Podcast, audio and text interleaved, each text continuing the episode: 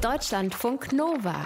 Das perfekte Buch für den Moment, wenn dein Nein nicht akzeptiert wird.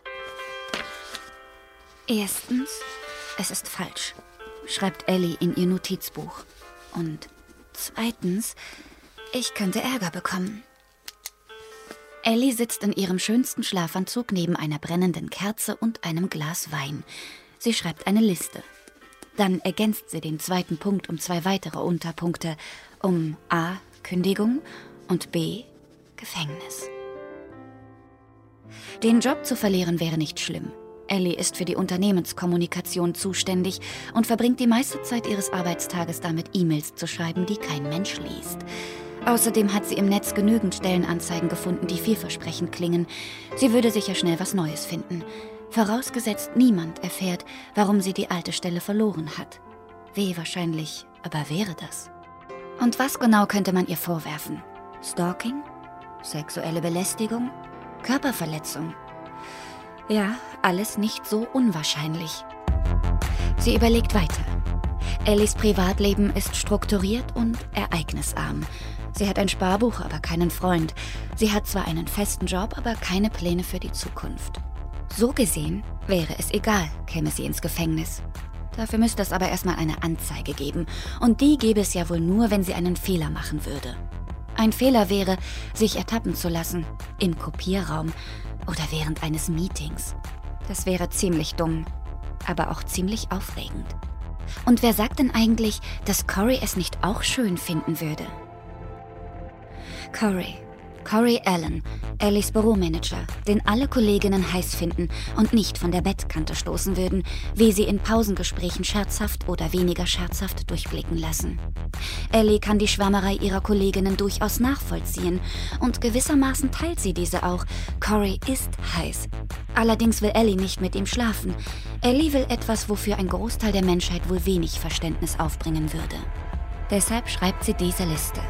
Die Warum ich Corey Allen nicht beißen sollte, Liste.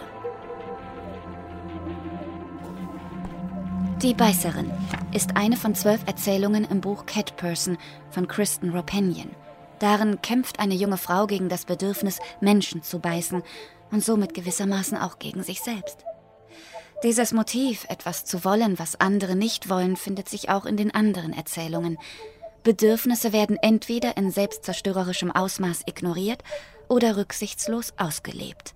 Dazwischen scheint es nicht vieles zu geben. Machtspiele bestimmen das Zusammenleben der Figuren.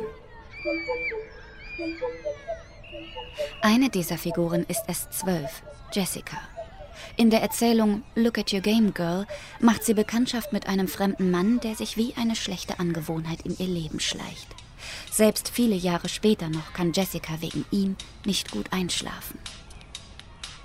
Hey, Mädchen, sagt der Fremde zu ihr auf dem Spielplatz. Was hörst du da? fragt er und lässt sich ihre Kopfhörer geben. Sie reden ein bisschen über nichts Wichtiges. Angst hat Jessica nicht. Bei der nächsten Begegnung, eine Woche später, hat der Typ eine Kassette dabei, mit Liedern von einem gewissen Charlie Manson drauf.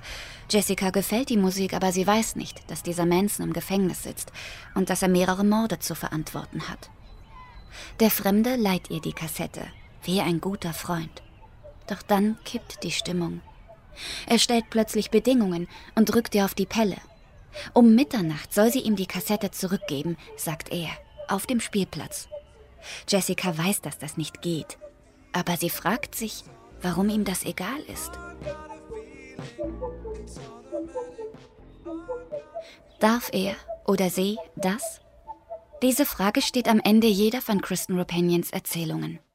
Darf eine Mutter einen Lachanfall kriegen, wenn sie beobachtet, wie ihre eigene egozentrische kleine Tochter von einer Freundin ins Gesicht geschlagen wird?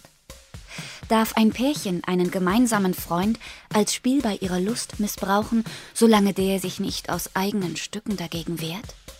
Darf ein Mann die Frau, die ihn sehr herzlos abserviert hat, weiterhin mit SMS und zufälligen Treffen behelligen, obwohl er weiß, dass sie das nicht will? Nein. Natürlich nicht. Deutschlandfunk Nova